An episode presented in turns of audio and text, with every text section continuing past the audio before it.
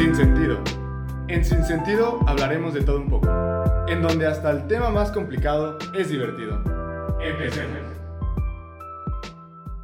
Hola, buenos días, buenas tardes, buenas noches a la hora que nos esté sintonizando. Este es su programa de Sin Sentido y venimos a presentarles el episodio de esta semana.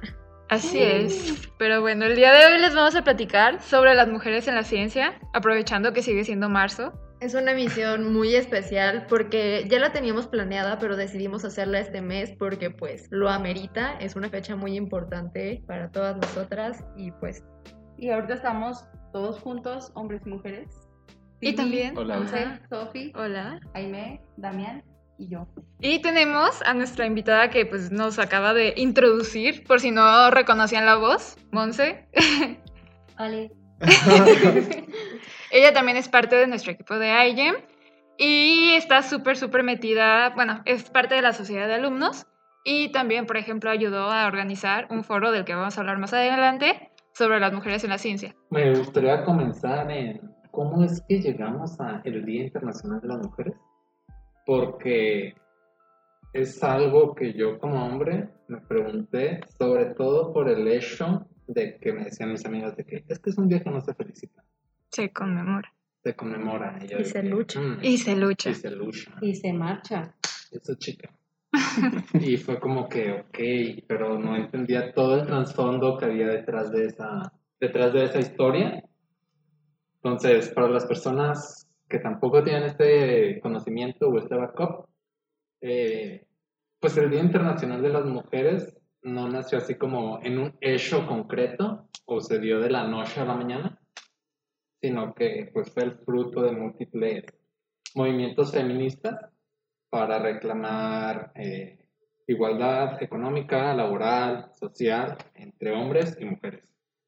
Inició todo allá por de 1900, donde se celebró el primer Día Internacional de la Mujer en febrero en Estados Unidos. Después, al siguiente año, en 1910 por ahí, la International Social proclamó el Día Internacional de la Mujer a favor de los derechos de la mujer, pero todavía no tenía una fecha específica. Después se vinieron suscitando varios eventos, eventos en Europa donde se proclamó el derecho al voto, ya estamos hablando igual de 1910-1911, y se exigieron que las mujeres pudiesen ocupar cargos públicos, este, derecho al trabajo, formación profesional, no discriminación, y es 1911, o sea, estamos hablando de hace 100 años. Sí, no es tanto tiempo. No Nos es tanto estábamos- tiempo. En la plena Revolución México. Sí, o sea, no manches.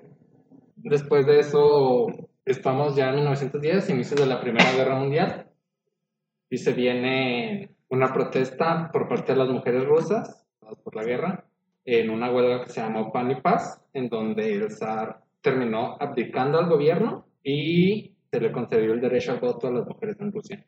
Después, en 1975, ya 50 años después, la ONU celebra el Día Internacional de la Mujer en 8 de marzo, ya que todos estos eventos pasados ocurrieron alrededor de este día. Y pues ya, en 1995, que es como lo más reciente, se hace la Declaración y Plataforma de Beijing, que es como la ruta histórica firmada por 189 países que establecieron la agenda o los pasos a seguir para materializar dichos derechos que se estaban pues ya concediendo a las mujeres. Cabe mencionar, iba a decir, que todo esto no es como... No queremos tampoco que nuestras escuchas o nuestros escuchas piensen que esto es como un mansplaining. Es que también nosotros quisimos involucrar a los hombres y decirles, oye, o sea, sí es el Día de la Mujer, pero pues ustedes también chequen dónde empezó todo esto y, y así. Entonces también esta participación es muy importante para nosotras porque son hombres interesados en estos temas, tanto como nosotras. Y yo hasta que entendí todo este, pues esta lucha fue cuando caí en el 20. pues, si no se celebra, es una conmemoración. No se felicita. Ajá, no se felicita, que yo no lo veo mal, no sé, yo no vería mal decir felicidades por todo lo que han logrado. Fuera, fuera Damián. Ya, ¡Corte! No, te van a ver muy mal, así que. vaya. No, es que no se sabe. O sea, no conoces y dices, Es ¿por que- qué ves malo Ajá. felicitarlo? Es algo Pero- que todavía siento que es algo que todavía está medio cambiando. O sea, si yo llego y le digo a mi tía o, o bueno, si más bien mi tía se queda esperando un felicidades y mi mamá que está dentro de la Comisión de Derechos Humanos y yo le digo un felicidades, ella también sí me dice así como que, nada, no te preocupes, no me digas felicidades. O sea, siento que pues es un cambio actual en estos mo- momentos. Sí, claro, o sea, si tu abuelita te dice, ay, feliz día de la mujer, no le vas a decir, cállate. Obviamente. pero, pero obviamente no, no esperas que personas que ya saben este contexto Sí, y que ya están viviendo esta lucha actual te digan felicidades o pues mínimo no lo tomas a mal, pero sí le dices, oye, no va por ahí. Así que no vamos a escuchar la canción de Arjona de Mujeres, por favor. No, no. Todo bien. Por favor, no. El copyright, no, no, por favor. Nos lo cancelan el podcast. Pero bueno, pues después de esta pequeña introducción a dónde estamos parados en este momento, pues vamos a pasar a un tema muy interesante, al que lo conocemos como el efecto Matilda. No sé, Timmy, si nos quieras platicar un poquito de lo que encontraste, así como exposición. Claro, del efecto Matilda, pues encontré. eh, yo estaba un poco como ustedes, que no sabía al respecto de, pero, pero pues sí tuve que hacer mi indagación y, y después de que me encomendaban esta tarea tan poderosísima, pues voy a abrir con, con una pregunta que dice: ¿Te imaginas qué hubiera pasado si Einstein hubiera nacido mujer? Probablemente hoy no sabríamos quién es Einstein.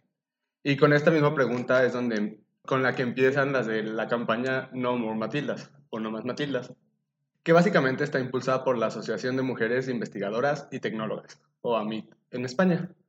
Y aunque la campaña realmente es un tanto nueva y empezó en Europa, pues ya se ha prolongado a, muchos lados del mundo y ha roto las barreras del idioma. Eh, y bueno, pues la iniciativa busca concientizar a la sociedad sobre la poca visibilidad que tienen las mujeres en el ámbito científico. Pero también no solo esto, sino que también pretende recuperar los nombres de las mujeres de la ciencia, eh, llevándolos a libros escolares con la idea de despertar ejemplos y así pues también la vocación científica de las niñas. Tenemos que la comunidad científica suprime la contribución de las mujeres en este desarrollo de, de la investigación. No les da un reconocimiento necesario y todo esto. Y la que fue como de las pioneras en denunciar este, esta problemática fue Matilda Jocelyn Gage, quien a finales del siglo XIX en Estados Unidos luchó por los derechos de las mujeres y de las minorías. Ella misma fue silenciada por sus colegas y no es que no hayan dado el mérito, sino que, bueno, más bien, no le reconocieron el trabajo. Entonces no saben muy bien quién fue. O sea, no se lo robaron, no fue de que, ah, lo hizo fulanita en lugar de Matilda, sino que realmente no se le reconoció. O sea, no le dieron el peso. Necesario a su investigación. Y no fue el primer caso en el que pasó, nada más ella fue la que dijo, ¿sabes qué? Ajá. No estoy dispuesta a aceptar esto y pues se movió. Sí, fue y- la primera en alzar la voz. Ajá.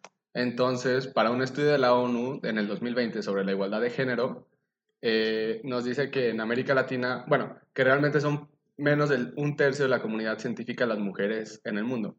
Y en América Latina tenemos casos que en el 2017 decía que en Uruguay el 26% de la comunidad es mujer, en Colombia el 24%, eh, en, De en Costa Rica el investigadoras. 17%, sí, sí, sí. Ujú.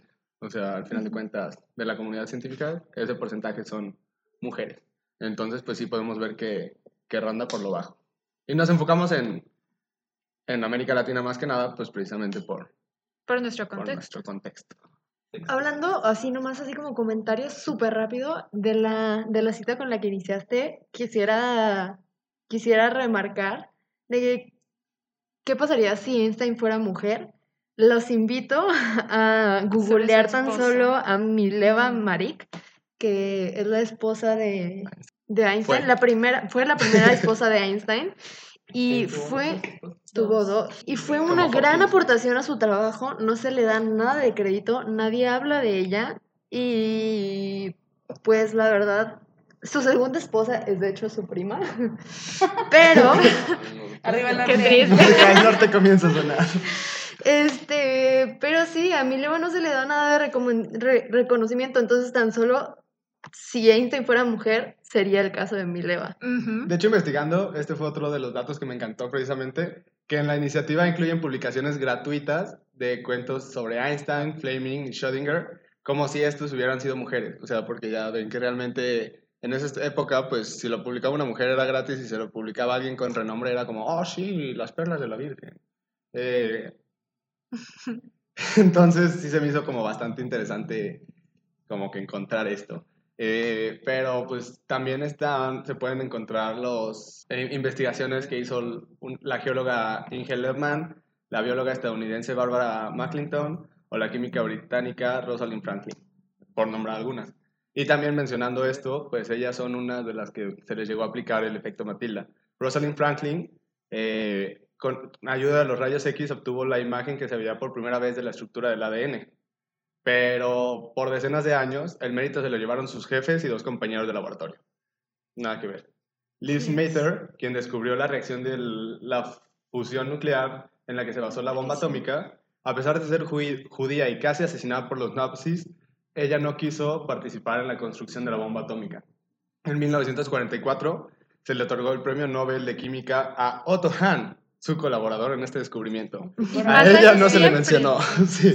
¿Conoces a ella?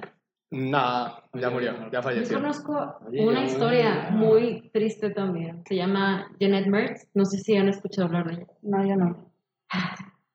Cuéntanos, cuéntanos. Ella, ella es, sigue viva, por cierto. Ella todavía Ah, sigue viva. Ok. Ella hizo un descubrimiento de los sticky ends, de Mm. que podía en unas células de simio con el virus infectadas del virus de, el virus de SD40, este, ella rompió como el ADN y lo con la E. coli 1 y descubrió que podían pegarse porque los sticky ends es lo que hacen, o sea, deja como un vacío, o sea, como un espacio vacío y donde puede insertarse esa, ese pedazo de ADN que necesitas. Ella lo descubrió y su colaborador, bueno, no sé cómo decirlo, el profesor que estaba a cargo de la investigación de ella se llama Paul Berg, la censuró, la apagó, le dijo no, le dijo, esto es peligroso, no puedes seguir trabajando en esto. Un año después ganó el Nobel, el premio Nobel de Química, usando el conocimiento de ella para, No inventes, no. Sí, Qué para, para lo de descubrimiento de, de Sí. todos los, los Y no, y se hizo nada. No, también curiosamente, como comentó Tini, de que todos los, los publicaban las mujeres gratis, busca cualquier paper de ella, está gratis. Pero, o sea, eso se me hace chido porque siento que es más bien ella que quiere compartirlo. Y ella, ella no le importa porque dice, yo voy a, yo voy a compartir todo lo que, lo que he escrito. Ajá, lo- el conocimiento no se tiene que quedar con una persona. Sí, y precisamente siento que eso se debe mucho también porque a las mujeres no se les da el mismo acceso Sí. que... Perdón, ya se, ya se me Arriba pegó. Chihuahua, la CH marcada. También este dice arriba Chihuahua. Sí, pero no se les da el mismo acceso a las mujeres. Y ahorita ya es un poco más, menos marcado esto, pero antes era imposible que una mujer Sí, pudiera estudiar lo mismo Sí, que un hombre y No, pudiera sí, no, entrar. totalmente. deplorable. Y a ella también le pasó, es que le pasaron muchas cosas. Este, también otros dos, que no recuerdo su nombre, usaron el lo que ella hizo para patentar como la clonación.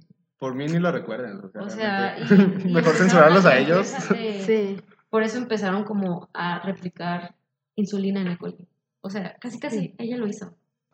Lo peor de todo es que decimos como, ay, sí, sucesos históricos, personas históricas, la esposa de Einstein, de fue tú, la esposa de Einstein. Pero, o sea, esto es, esto es reciente, son Está descubrimientos genéticos bastante recientes que dices, ay, ya no pasa, ¿por qué luchan por esto? Literalmente Sí. estamos Sí. saliendo de esto porque aún sigue pasando. No, bastante. nos estamos enfocando, o sea, ahorita en este caso de esta persona, de esta mujer, pero ¿y cuántas no salen? ¿Cuántas? ¿Cuántas sí. no, nunca se da, nunca alzan la voz? ¿Cuántas están, siguen ahí ocultas? Y son, o sea, son igual de grandes las injusticias. Sí, exacto. Otro Claro. casecito así breve que me encontré, que me gustó como resaltar, es de una mujer española. O sea, bueno, porque también escuchamos como que mu- mucho de nombres de otros lados.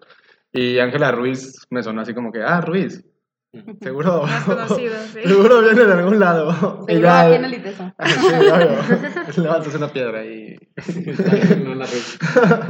y bueno, esto es una maestra española que inventó una enciclopedia mecánica a finales de los 40, de los años 40, vaya. Y realmente este fue el precursor de los libros electrónicos que conocemos hoy en día. Wow. Y a pesar de que ella sí recibió premios en su, por su invento, eh, realmente ninguna empresa estaba interesada en fabricarlo. O sea, aquí podemos ver que, que al final sigue siendo lo mismo. O sea, ah, sí, pero eres mujer y te hacemos de lado por el hecho. Por, sí, por, el, hecho de ser mujer. Ajá. Pierden credibilidad. ¿no? Ajá. No, no pasó. Exacto, imagínense si sí lo hubieran desarrollado, pues esas fábricas hubieran explotado ese recurso desde mucho antes, ¿no? Ya tendríamos autos voladores ahorita. Y finalmente les quiero dejar esta frase de Margaret Rossier, quien es historiadora científica que alienta a las niñas a que sigan sus pasiones científicas. A ella, bueno, ella dice, siempre me dijeron que no encajaba y pensé, entonces es algo, eso es algo bueno, yo no quiero encajar, no es mi objetivo en la vida. Y pues sí, si tienen alguna niña en casa o ustedes son una pequeña niña que quiere seguir sus sueños de científica, por favor háganlo. Aquí hay cuatro que, que, que están en busca de ello y pueden animarlas a seguir. Yo les quisiera preguntar a ustedes, nosotras somos, estamos en la ciencia, ¿no? Estamos, no somos científicas, no, sí somos científicas. ya, Somos, que sí. No, no lo creemos, pero, pero sí. Este, yo les quiero preguntar cómo ha sido para ustedes su proceso al entrar en la ciencia. Así de que de, de niñez, si se ¿No acuerdan de algo. ¿No les dijeron algo sus papás o sus amigos o sus novios cuando les dijeron, voy a estudiar ingeniería en biotecnología? O algo así. Mm, mm, por ejemplo, mis papás no, pero sí, por ejemplo, me acuerdo mi abuela, o sea, que la que más quiero, llegó y me dijo, ¿y qué vas a hacer cuando termines tu carrera? ¿no? Y yo, pues quiero seguir estudiando, me quiero dedicar a la investigación. ¿Cómo? ¿No te piensas casar? Y yo, pues, pues a lo mejor sí, pero no es mi prioridad en la vida. ¿Y cómo? ¿Y si tienes hijos, cómo le vas a hacer? Yo, pues voy a seguir trabajando, yo no voy a dejar de lado todo. Le dije, no me, voy a- no me quemé las pestañas tantos años para hacer MMC, ¿no? Me dice, ¿y tu esposo dónde lo dejarías? Y yo, Abuela, basta. Donde quiera. La quiero mucho, por favor. Y fue, fue muy choqueante para mí porque pues mi abuela creció literalmente en un pueblo, creció en San Martín, en la Huasteca Potosina, un lugar donde literalmente a ella la vendieron por vaca. O sea, es un contexto Muy caótico y que ella no puede entender eso. O sea, fue muy, fue muy difícil para ella entender que yo estoy estudiando ingeniería en biotecnología. Y ahorita es su mayor orgullo de que mi hija, mi nieta va a ser ingeniera. Pero sí, al principio fue como, ¿por qué quieres estudiar eso? No te vas a casar, no quieres tener hijos. Y sí fue frustrante. Yo, yo recuerdo que yo desde la primaria, así, siempre me han apoyado todas las personas a mi alrededor. O sea, yo, o sea, creo que sí viví como en una mini burbuja en este aspecto porque, pues siempre era que, hay cuadro de honor y la mejor en matemáticas, cosas así, no es por presumir. No, o sea, pero, pero siempre, de hecho, hasta yo veía que los hombres eran bien flojos y las mujeres siempre a mi alrededor han dominado. O sea, no sé por qué, pero cuando yo estudié una carrera técnica, o sea, antes de entrar a la ingeniería en biotecnología, y éramos muchísimas más mujeres que hombres en el salón. Y obviamente éramos las que llevábamos ahí la, la batuta, ¿no? O sea, ¿Técnica en siempre, qué? ¿Eh? ¿En qué? Eh, es química industrial, soy química industrial. Sí. Entonces, No, la este. sí, yo soy química industrial y de veras éramos. Había tres hombres en el salón y siempre nosotras, o sea, siempre resaltamos, pues. Yo de verdad no, no vi. Y mis papás Ay, siempre me apoyaron y fue así como: ¿quieres ingeniería? Ah, está bien. ¿Quieres hacer esto? Ah, sabemos que puedes. Pero eso no significa que todas estén en la misma situación que yo y que a todas les hayan alentado igual y que desde chiquitas les hayan inculcado el que sí podían, que tenían la capacidad y que sus sueños no tenían límite. Y eso me pone muy, muy triste, ponerme así, como abrazándonos todas. De, o sea, por eso yo quería preguntarles a ustedes cómo ha sido. A mí me pasa, o sea, y sí es porque soy mujer, pero también creo que mi aspecto físico infiere bastante, pero es que para los que me escuchan obviamente no lo saben, pero estoy chaparra. O sea, realmente soy tamaño minion. Antes de iniciar le dije, ay, estás bien petit. Porque. Entonces, a veces mucha gente no me toma en serio por eso. O sea, como que es como, ay, estás chiquita o estás como blondie, ¿sabes? Entonces muchas veces me ha pasado a mí que como que no, no me toman en cuenta o digo algo y hasta que un vato lo dice le ponen atención o es como tú no, tú háblale al profe por mí o casi casi me, me agarran de la, la chichincle, nomás como que me hacen menos y nunca me ha pasado en mi familia, nunca así, pero en la carrera me ha pasado. Entonces está o sea, como mi aspecto físico, que no me veo, o me dicen, ay, tú parece que estudias, eh, no sé, algo de psicología o de diseño o cosas así, solo por mi aspecto físico. Y yo de, ¿te duele que sea más inteligente que tú? O sea, igual tiene su mérito estudiar las otras carreras, pero Claro. ¿por qué vas a decir? ¿O por qué vas a tú a, a decir, no, si esta A persona... demeritarme por mi aspecto. Sí. Exacto. No puede estar a cargo de un laboratorio, no puede estar a cargo de un proyecto. Próximamente nos van a ver en video. Spoiler. Les enseño mi tamaño. Con Subways al lado. Cinco subways de altura. Sí, va a ser previo a. Medio metro. No, mi, bio- mi biografía de Instagram eran cinco subways de altura Ah. porque eso me... Una sana distancia. Una sola vez. Efectivamente. ¿Y tú, Sof? Pues yo la verdad no he... Desde siempre he sido también una niña muy como enfocada a, no, sí, sacar buenas calificaciones, estudiar, siempre me gusta leer. Entonces mis papás como que ya se lo medio veían venir, pero también era una niña muy tímida. Entonces yo para la prepa decidí meterme a un técnico en comunicación para ver si se me quitaba la pena. Y vaya que sí. Y pues ahí eh, mi mamá se agarró y dijo, no, ¿sabes qué? Pues te va bien en comunicación. Tú estudia comunicación, es algo más fácil, es algo más adaptado a ti. Y, o sea, no me dijo que no creyera que fuera capaz de estudiar una ingeniería, pero sí me llegaba a decir muy seguido, es que está muy complicado y está muy difícil y van a ser muchas cosas que van a ser muchos cambios que nos van a afectar no solamente a ti, sino también a toda la familia. Por ejemplo, por entrar en el ITESO. Y pues sí, entonces sí hubo como una restricción, por así decirlo, pero la verdad, cuando le dije, no, sí quiero estudiar biotecnología, tuve todo su apoyo y pues también lo agradezco mucho. Pero como dice Maet, no es el caso de todas, entonces eso es lo que tiene que cambiar. Que ya no seamos nosotros la excepción, sino la regla. Yeah. Qué ¿O nunca les pasó que los ponían a lavar material? Bueno, No. no, a mí en la secundaria. Este, yo desde siempre fui ser. muy buena en química, o sea, creo que es la única materia que me iba bien. Yo sí era de reprobar y reprobaba literatura. Tú y yo y otra chava éramos las únicas del 100 en química en primero de prepa. O sea, sí, admito, no soy muy buena en la escuela, pero en química siempre fui muy buena. Y me acuerdo que yo tenía un equipo de dos vatos. Éramos dos vatos y yo, y esos compas pensaban que yo estaba bien tonta. Entonces no me dejaban hacer nada y solo lavaban. No me dejaban hacer nada en la secundaria. No manches. Fue muy triste. Porque yo era como, déjenme hacer. Pero no me dejaban. ¿Y nunca le dijiste a tu maestro de que, oye, está pasando Eh, esto? Sí, por eso pude hacer un proyecto. O sea, como que me dejó hacer un proyecto como para que tú haces esto, sí. Porque esa maestra, de hecho, es la responsable por la que estoy estudiando lo que estudio desde la secundaria. Me marcó. Pero, pero no, o sea, de todos modos, como que, pues estuve en una escuela muy católica, la verdad. Entonces, mi voz no era tan grande y todavía estaba, no estaba deconstruida. Era muy al estilo de Una esa escuela. Sí, pues es que es lo que conoces y es lo que aceptas.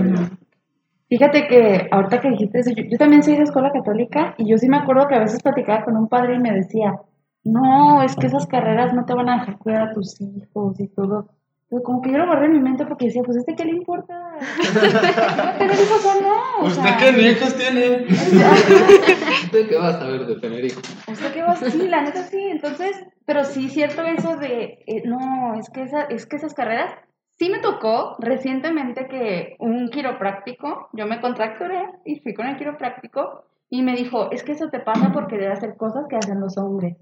¿Qué le pasa? me Yo hubiera parado y lo hubiera volteado. Yo esta- es que estaba Pues yo arréglese usted. contracturadísima, no me podía Me lo voy a tronar yo a usted. Y me dijo, cuando los hombres hacen cosas que, que, que hacen las mujeres, valen, valen madre. Y cuando las mujeres intentan ser como los hombres también. Entonces eso te pasa por andar haciendo eso. Mejor eh, estudia algo que, que te permita estar en tu casa tranquila Estudia. y después Pero- cuidar a tus hijos. Y yo, señor, déjeme ir. Señor, tengo 20 años. Toda chueca. Bueno, ya me voy, gracias por la cita. Sí, sí, sí, sí, sí, sí, me- sí fue así que dije, no. Que Dios se lo pague, porque yo no.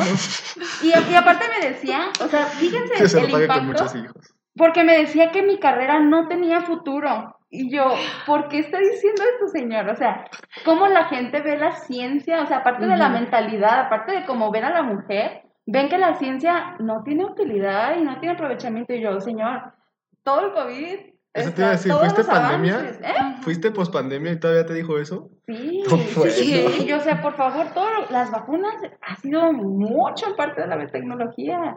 O sea, y de verdad es, o sea, yo dije, no, este, es que el mundo está mal. Y son ideas, cloro. son ideas que traen arrastrando de, de muchísimo tiempo, pero el, el caso es que no las quieren cambiar. Y la gente quiere que trabajemos como si no tuviéramos hijos, pero tengamos hijos o cuidemos a nuestros hijos como si no tuviéramos trabajo. O no has visto la otra, que si la mujer trabaja, es jornada completa, completísima, porque tiene que llegar todavía a su casa, a hacer los quehaceres Sí. Sí. A trabajar o en sea, casa. el trabajar en casa, cuidar a los hijos, o sea, todo, y es como, ¿por qué tiene que ser el trabajo de mujer? ¿Por qué no puede ser trabajo del hogar? Es el trabajo de, de casa, Ajá, o sea, en general. que lo hace quien vive ahí. Ajá, no, la comparte. mujer. Hasta también, sí, hasta cierta edad los hijos ya son grandes, pueden apoyar, o sea, Claro. no necesariamente es como de tu mamá tiene que hacer todo. Exacto. Sí, yo estoy, digo, en mi casa somos Es para mi mamá. Bueno. Ok, me callo.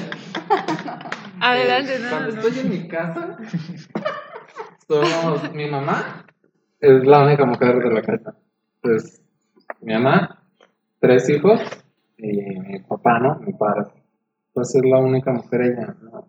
Puede ser puros hombres la señora, no le sale. Así mi padre. Entonces, ¿son puros niños? ustedes? Sí, yo soy la única mujer en mi familia. La única. Pero como ¿Y cuántos No, son? Pero en... Ah, ya te entendí. sí, Ajá. ok. O sea, tengo tres O sea, ya fue la hermanos. excepción. pues. Ajá. Tengo tres hermanos y vivo con mi papá. Bueno, en mi casa obviamente mi mamá no puede con toda la labor de una casa. Pues, pues a nosotros siempre desde chiquitos es como, pues te tocan los trastes, y te toca lavar, y te toca el baño, y te toca... Eso está bien. Y a mí se me hace súper normal y salgo como fuera de mi núcleo familiar y es como de que, pues sí, ¿no? O sea, así tiene que ser. Ujú. Pero me doy cuenta de que no es así en todos los hogares. Ajá. Y sabes que no es que tu mamá tenga que poder, o sea, no es que tu Ajá, mamá sea, sea débil o sea... sea, O porque solo haya hijos hombres, o sea, hubiera hijos hombres y mujeres, eso Y sería lo correcto. No es el tiene que o el debe que, Ajá. sino es todos. que. Sí, ¿no? Y se escuchan casos, casos de, ay, hija, sírvele a tu hermano que ya llegó. Y es como, bro, yo también acabo de llegar. Y, Y a mí no me sirvió nada. Yo llego a las 10 de No, la no, yo no, no, me refiero a que yo no tengo hermanos ni hermanas, güey. Ah. Me refiero a, se escuchan casos sí, de que, o sea, bueno, una amiga me, nos ha llegado a decir en un grupo de que viene enojada o nefastiada de que a su mamá le decía, pone todo para su hermano en manos de Ajá. las hermanas Eso y las hermanas como de, oye, somos hermanos, o sea, no es un rol de madre el que tengo que vivir en Y esta no es un ¿no? nivel superior y uno Sí, inferior. Exacto. ajá, eso me pasa con mi hermano y mi abuelo. Cuando llega de visita, siempre tenemos que servir y glorificar a mi hermano. Y yo tengo que estar ahí al pendiente de que es lo que necesita el hombre, ¿verdad? Pero obviamente, pues me paso eso por donde quiero.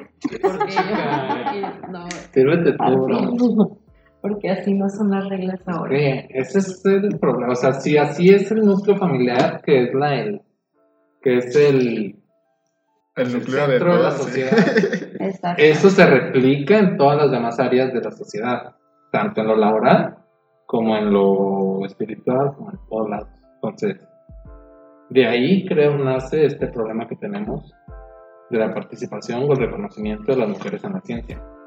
Hoy en día existen mujeres muy chingonas que han desarrollado muchísimas cosas. De las cuales les vamos a platicar un poquitito después de un corte. Así es. Así que regresamos. No se vayan.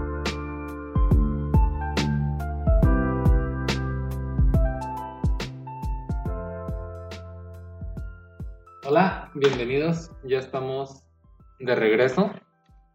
Como los habíamos comentado, vamos a hablar sobre mujeres actuales en la ciencia, estos personajes que hoy en día se destacan por su participación en el ámbito científico y de la investigación. De las mujeres que les vamos a hablar ahorita, este, la- el sitio oficial de ONU Mujeres publicó el 14 de febrero de este año un artículo donde muestran un poquito de la historia de ocho mujeres latinoamericanas que, instan- que están inspirando a nuevas generaciones de niñas y mujeres a formar parte de la ciencia. Por ejemplo, eh, está Natalia Montellano, que es de Bolivia, y ella ha realizado investigaciones en la ciencia de los alimentos, materia blanda, biofísica, propiedades funcionales de proteínas y bioactivos. Muchas cosas que probablemente no entendamos, pero tienen muchísima aplicación y son muy importantes en la ciencia. Eso. También Victoria Cano Colazo, que es de Argentina. Ella es una becaria doctoral del Instituto de Investigaciones Filosóficas y su investigación se centra en los retos en la conciliación entre la vida privada y profesional de las investigadoras del CONICET, las experiencias de maternidad y otros obstáculos de las mujeres y el colectivo de la diversidad sexual y genérica en el sistema científico y tecnológico. También tenemos a Daniela Sánchez, una estudiante del programa de Tu Oportunidad de ONU Mujeres Chile. Yo al, estar buscando esta información me di cuenta de que hay muchos programas que están apoyando a mujeres, pero honestamente no creo que sean muy conocidos. Pero bueno, Daniela Sánchez, ella es de Venezuela y emigró a Chile para desempeñar este, una, un, un programa de, de, o sea, es un programa que se abrió para personas interesadas en la ciencia. Ella es chef, pero siempre tuvo gusto por la matemática, la física y la química, o sea, a pesar de que ella estudió otra carrera Sí. diferente, ¿no? Entonces ella se postuló muy motivada a este programa de capacitación que es impulsado por el programa de Tu Oportunidad de ONU Mujeres y junto al Observatorio Europeo Austral, ella pudo capacitar a mujeres para ampliar sus conocimientos a mejorar sus opciones de empleabilidad a través de la astronomía.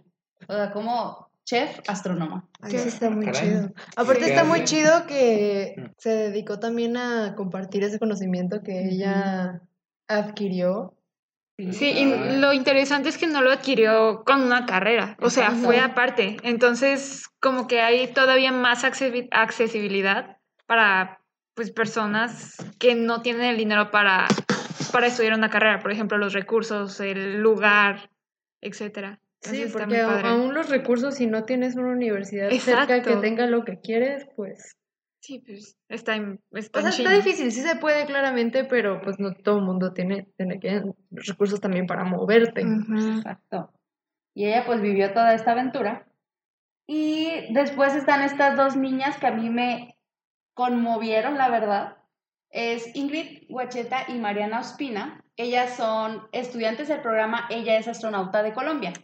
Este programa, en, en octubre del 2019, el Space Center de la NASA firmó una alianza para el desarrollo del programa Ella es astronauta, cuyo objetivo es impactar la vida de 31 niñas colombianas desde los 9 a los 16 años, que viven en situación de vulnerabilidad en zonas rurales del país y que en su mayoría han sido afectadas por el conflicto armado. Estas dos niñas tienen solamente 15 y 16 años y ellas conocieron la NASA.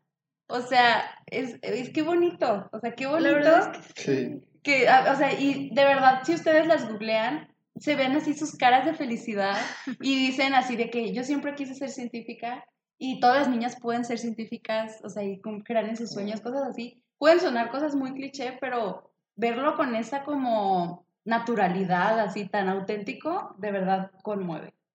Y pues también es muy importante o, o cabe resaltar de que este programa está rescatando a las mujeres de conflictos armados de las que ellas no, o sea, no, no causan, no tienen en sus manos el poder de solucionarlo y así. Pero la ciencia es una forma de, de empoderarlas y de ayudarlas a, a entender que en algún momento pueden salir de esa situación. Claro, Claro. o sea, algo útil para salir de ahí, para no involucrarse, para todo y aparte para seguir aspirando a más, aunque estás viendo un contexto pues muy difícil. Exacto, un contexto muy desalentador. Pero bueno, también está eh, María del Pilar Carreón, ella es de México. ¡Uh!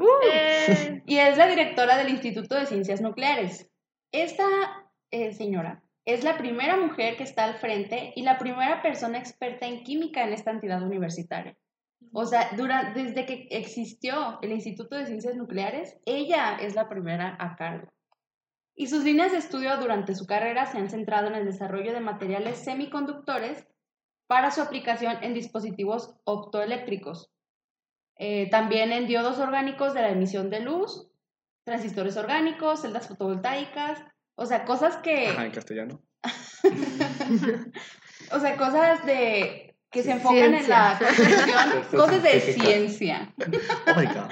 Digo, todo esto se ha enfocado en la construcción de materiales orgánicos para el reconocimiento mo- molecular en disolución y estado sólido. Sí, no entendemos, señora. O sea, ella, quiero O sea, así de pesada. sí, o Así de muy chida es que Ajá. no sabemos de qué está hablando. Palabras rebuscadas para que ustedes vean que ella es una ponencia, o sea, es una genio.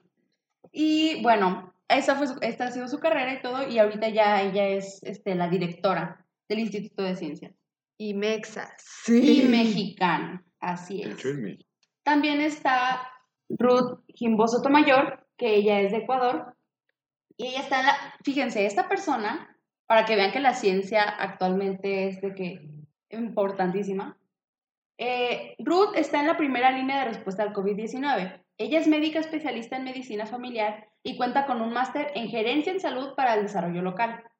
Posee un máster en economía de la salud y medicamento y un, un doctorado en epidemiología y salud. Eh, bueno, tiene muchísimos estudios y es investigadora principal del Centro de Investigación para la Salud en América Latina.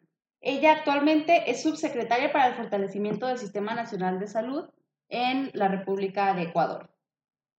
Y bueno, estas son algunas personitas, o sea, que les digo, la ONU Mujeres reconoció 14 de febrero y vienen ahí su historia, igual pueden googlearlo para saber más. Pero también quería contarles de que hay, este, no sé si ubican la compañía 3M, Pues sí, es la... la de ¿sí? los cubrebocas. Como el que Ah, traes pues puesto. está. No sabía. Hay muchas cosas que no sé. Pero bueno, esta compañía que está dedicada a investigar y desarrollar y manufacturar las tecnologías, este, ofreciendo productos y servicios como equipamiento industrial, eh, tiene una iniciativa que busca disminuir la brecha de género, lograr mayor acceso a las disciplinas STEM y garantizar mayor diversidad en estos campos. Y con esto lograr empoderar a niñas y jóvenes a que se desempeñen a estas áreas. As they should. Así. Eh, si no saben qué son las disciplinas STEM, ¿alguien nos quiere No, decir? no. ¿No, ¿no saben? Son Science, o sea, Technology, Engineering y- Mathematics. Matemáticas. Ajá. Sí. Y ingeniería y Ajá. matemáticas, por sus siglas en inglés. Salió, Sí. salió mientras buscaba lo de Matilda, sí, sí, sí. pero no supe. Y también hay movimientos que están agregando el arte, que en vez de STEM ponen STEAM, porque pues también el arte está muy involucrado con la ciencia y más en estos últimos años. Yo conozco Entonces, Steam. Hay juego y Sí. videojuego. Ah, esa, ese es otro. Hombre. Ah, perdón. Sí, hombres. No, hombre. Hombre. Bueno, Fuera. esta, esta empresa eh, hace una competencia para, para dar el galardón este, a las mejores, pues no decir las mejores, pero pues sí. Pero bueno, es una competencia con varias fases, fases de, elimina- de eliminación. Durante la primera fase quedan 550 investigadoras, de las cuales 150 pasan a una segunda etapa y evalúan su currículum completo y contestan una serie de preguntas. No nada más de aspectos técnicos, sino también de su información personal, su historia de vida, sus retos, sus sueños y todas esas cosas que son muy importantes. Y al final, en la etapa de selección, consiste en una entrevista a las 50 semifinalistas con jueces calificadoras. Y a partir de ahí, eligen a las 25 mejores mujeres o a las 25 mujeres eh, investigadoras más reconocidas. Y en esta edición del año 2022 son seis mexicanas y 19 de otros países de Latinoamérica. Y la historia de, de vida, o sea, no nada más es como resaltar su historia de, de vida, eh, su carrera y todo lo que han logrado, sino que con todas estas historias hacen un libro, un libro digital para que también llegue a las niñas e impulsen el talento femenino. La idea es inspirar a nuevas generaciones a sentirse empoderadas y motivadas para abrirse paso en un ámbito muy difícil, que es equilibrar esta igualdad y cerrar esta brecha entre hombres y mujeres. Entonces también pueden buscar el, el ebook, googleenlo, es de las 25 investigadoras de Latinoamérica por 3M y es, es muy bonito, es muy bonito ver las historias porque de verdad son personas así que yo, esta, esta mujer busca, no sé, desarrollar esto para disminu disminuir los gases, no sé, o sea, de verdad también son palabras que si ustedes lo leen, probablemente no van a entenderlo. O pero- probablemente sí. O probablemente sí, No pero, pero, ella, o sea, ellas están, eh, lo, lo bonito es ver de que ellas tienen una visión muy diferente y va más allá y hay que reconocerles su mérito. Entonces, sí, es bonito ver que actualmente hay mujeres que están haciendo las, Sí. cosas, las cosas bien. Y algo importante de resaltar es que no hay que ir tan lejos para encontrar mujeres así de imponentes en la ciencia. O sea, antes y hasta en muchos sectores en la actualidad, pues solamente preguntas, "Oh, pues dime a cinco mujeres científicas. Nadie te va a poder decir a nadie más que Marie Curie. Y ya, ahí queda. Sí. Entonces, tener este tipo de trabajos, de libros, de páginas web, pues es un trabajo pues, bastante importante para difundir que en realidad, pues las mujeres tienen un papel muy importante. Y pues aquí también en el ITESO tenemos bastantes maestras que son, wow, de verdad, mis respetos, investigadoras de muchísima calidad y que aman su trabajo, sí. Sí. Y pues entre ellas tuvimos este, un foro la, esta semana, que fue la semana del 8M. Eh, tuvimos a la maestra Sara, que es nuestra PI, nuestra instructora principal, dando un foro. También También Silvia Piña. Piña. Sí, Piña. me acuerdo mucho de su apellido, porque dije, qué bonito apellido, qué bonito apellidarse Piña. Sí. Delicioso. Y Mariana Ruiz, sí.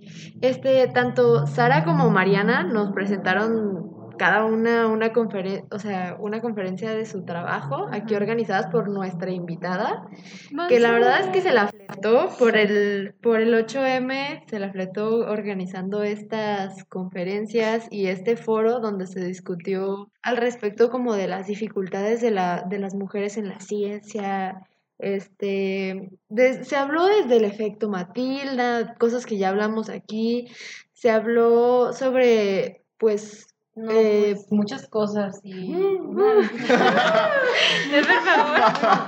lo que se me hizo impresionante, o sea, porque pues puedes investigar de cada una de las investigaciones de ella, porque de ellas, porque literalmente tienen papers, o sea, ahí si buscas Sara Ratkovich González o buscas Mariana del Rocío Ruiz o buscas Silvia Piña, vas a encontrar un buen de cosas de ellas porque tienen muchos papers, pero algo muy importante que me gustó y creo que a todas y, y casi casi nos hizo llorar es como ellas nos alentaron demasiado, o sea, como ustedes van a tener trabas, sí, o sea, pero no se desanimen, ustedes pueden más de lo que creen y no se comparen con nadie, o sea, porque empieza mucho el síndrome del impostor, o sea, Sí. ustedes mismos van a empezar a pensar que no pueden cier- por cierta materia, que pasa cierta cosa, y sé que también a los hombres les pasa, pero como mujeres en la ciencia sí es un poco complejo porque,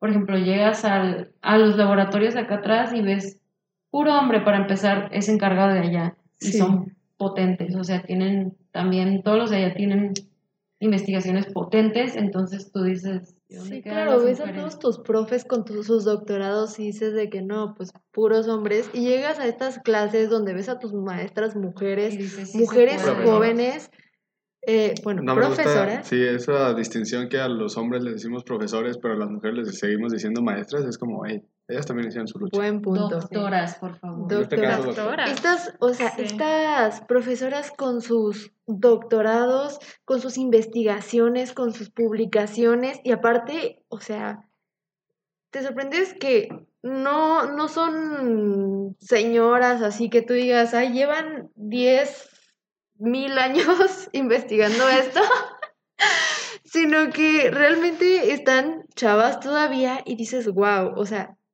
quiero hacer eso algún día y voy a hacer eso y nos dicen, tú pregunta, tú investiga, tú no te autotraiciones de que sientas que por ser mujer te hagas menos, no eres menos, no te demerites tus logros y sí, Sí, una gran inspiración. Sí, y me hizo como mucho, no sé, mucha emoción, que hasta, la, hasta las maestras mismas dijeron, a nosotros también nos pasa y nosotros también llegamos a, pensar a pensar esto. Por ejemplo, Sara nos platicó de que no, yo llevo investigando esto por, por un montón de tiempo. Y que de todas maneras estaba nerviosa por, por su conferencia, por decir, es que no sí sé lo suficiente, Ajá. porque estamos, crecimos con gente diciéndonos que no sabemos lo suficiente, que teníamos que trabajar muchísimo más para lograrlo y que si lo íbamos a lograr de todas maneras, en cuanto, en cuanto nos casáramos, pues ya, hasta ahí se queda y tu carrera ya valió. Sí, Entonces, lo mismo que hablábamos de la sí. maternidad siendo como un obstáculo mismo. También eso me enojó mucho, cómo nos platicó Sí. en sus entrevistas de la, de la misma tesis y de su No, doctorado. Del Ah, doctorado. También dijo que de la tesis, que en ambas les preguntaban, ¿y piensas tener hijos?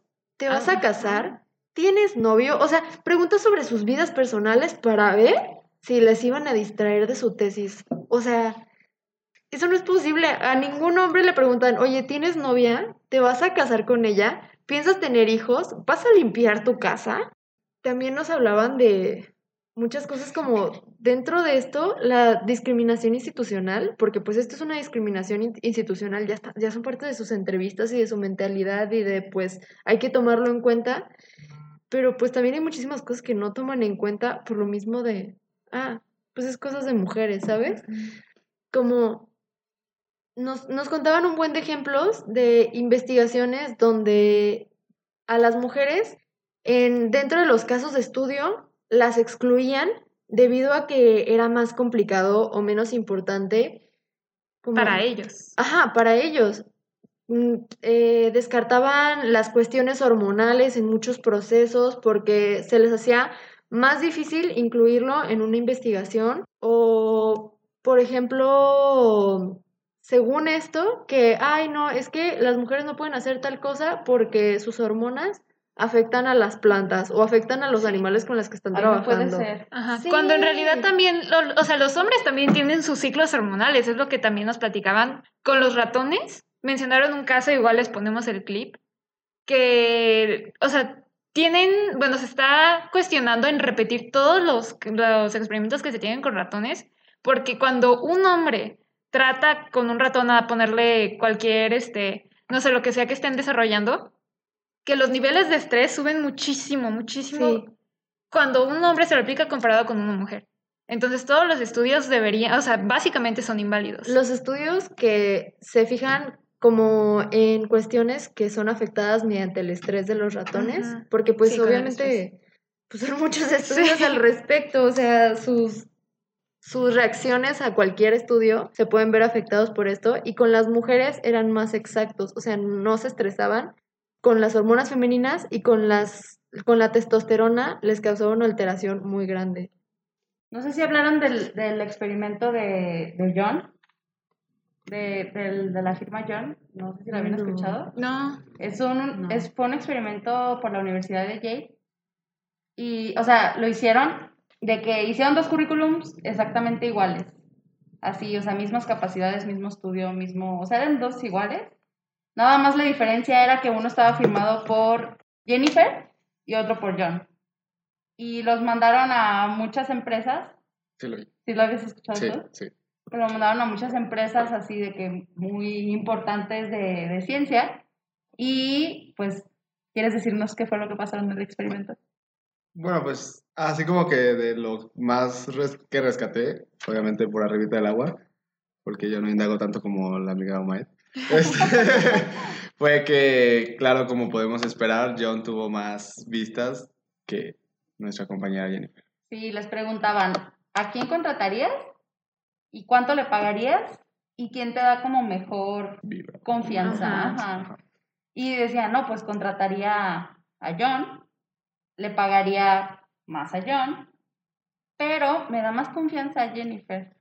O sea, era muy curioso porque se sentían así como buena vibra todo de la mujer, pero no, era John y, y obviamente los sueldos se veían muy, muy, Muy diferentes. chocantes. Y esto, este, este experimento nos dice de que se ve al hombre como el, el- la representación del ser humano, o sea, el científico, el ingeniero, el trabajador, pero hay científicas, ingenieras, mujeres, o sea, el ser humano es mujer también, no nada más es hombre. Y, y, y decía, eh, estas, todos estos currículums fueron enviados a, a así a lugares donde se, se entendía o se suponía que eran mujeres, digo, personas, liderados por personas como con una mentalidad diferente o... Sí, o- pues estudiadas, que tenían contexto. Exacto. Y, y aún así no, los resultados fueron iguales al hombre, muchísimo más por la mujer. Curiosamente siguen diciendo, eso ya no pasa. La, la igualdad salarial no, ya es, es un hecho. Sí. No, Sí. donde no es cierto. Y lo que decías es de los de que era como un problema institucional. O sea, se puede ver porque en el Sistema Nacional de Investigadores van por etapas para, Ujú. para ingresar a, pues, a ser investigadores, ¿no? Y las mujeres no pasan, no pasan de cierta etapa. O sea, si nosotros vemos, el, de candidatos hay 40% mujeres. Del SN1, que es el primer nivel, son 34% mujeres. SN2 quedan 31% mujeres y el SN3, que es el nivel más alto, quedan 18% de las mujeres. Claramente Sí. se ve que hay un problema, Sí. porque Sí. ¿quiénes, quiénes los ¿Quién decide, entrevista? no? Eso. ¿Quién decide tú sí puedes subir de nivel y tú no? ¿Quién les pasa el filtro? Pero pues quedan bien poquitas, entonces claro que hay un problema. Y estos son datos actuales, créanlos. Claro. Sí, créanlos. De los. Mr. Worldwide.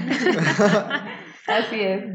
Done that. Sí, y algo que mencionaban también en el foro sobre esto que dices de que no, pues los humanos no solamente son los hombres, también son las mujeres.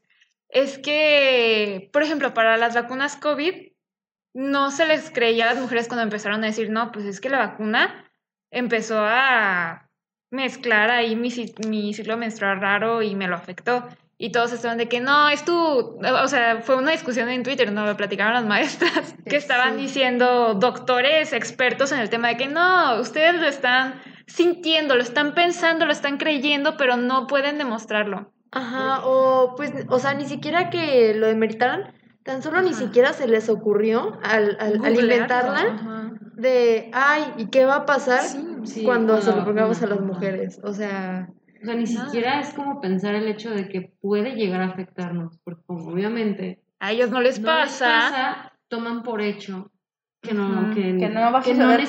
Que no necesitan estudiarlo, no necesitan tomarlo en cuenta. Otro caso que también a mí me impresionó muchísimo es como nos contaron de, bueno, nos hicieron la pregunta, ¿ustedes se saben los síntomas de cuando te está dando un infarto? Y todos de, te duele el brazo, Ajá. no Sí, sé sí, qué. Todos esos síntomas Son de son de un infarto masculino. Para las mujeres son totalmente Mm. diferentes. Y todos es como, ay, pues, pues ese es el más común, ¿no? Pues le da más a los hombres. Sí, pero también a las mujeres. Ajá, y si a una mujer le va a dar el infarto, pues no vas a saber reconocerlo porque tú, ah, no le está pasando nada en el brazo izquierdo. Lo confunden con un cólico Ajá. menstrual. Sí, hicieron una campaña donde a varias actrices las, las pusieron a... Les decían, por favor, este, actúa felicidad, actúa tristeza, actúa un orgasmo, actúa un infarto.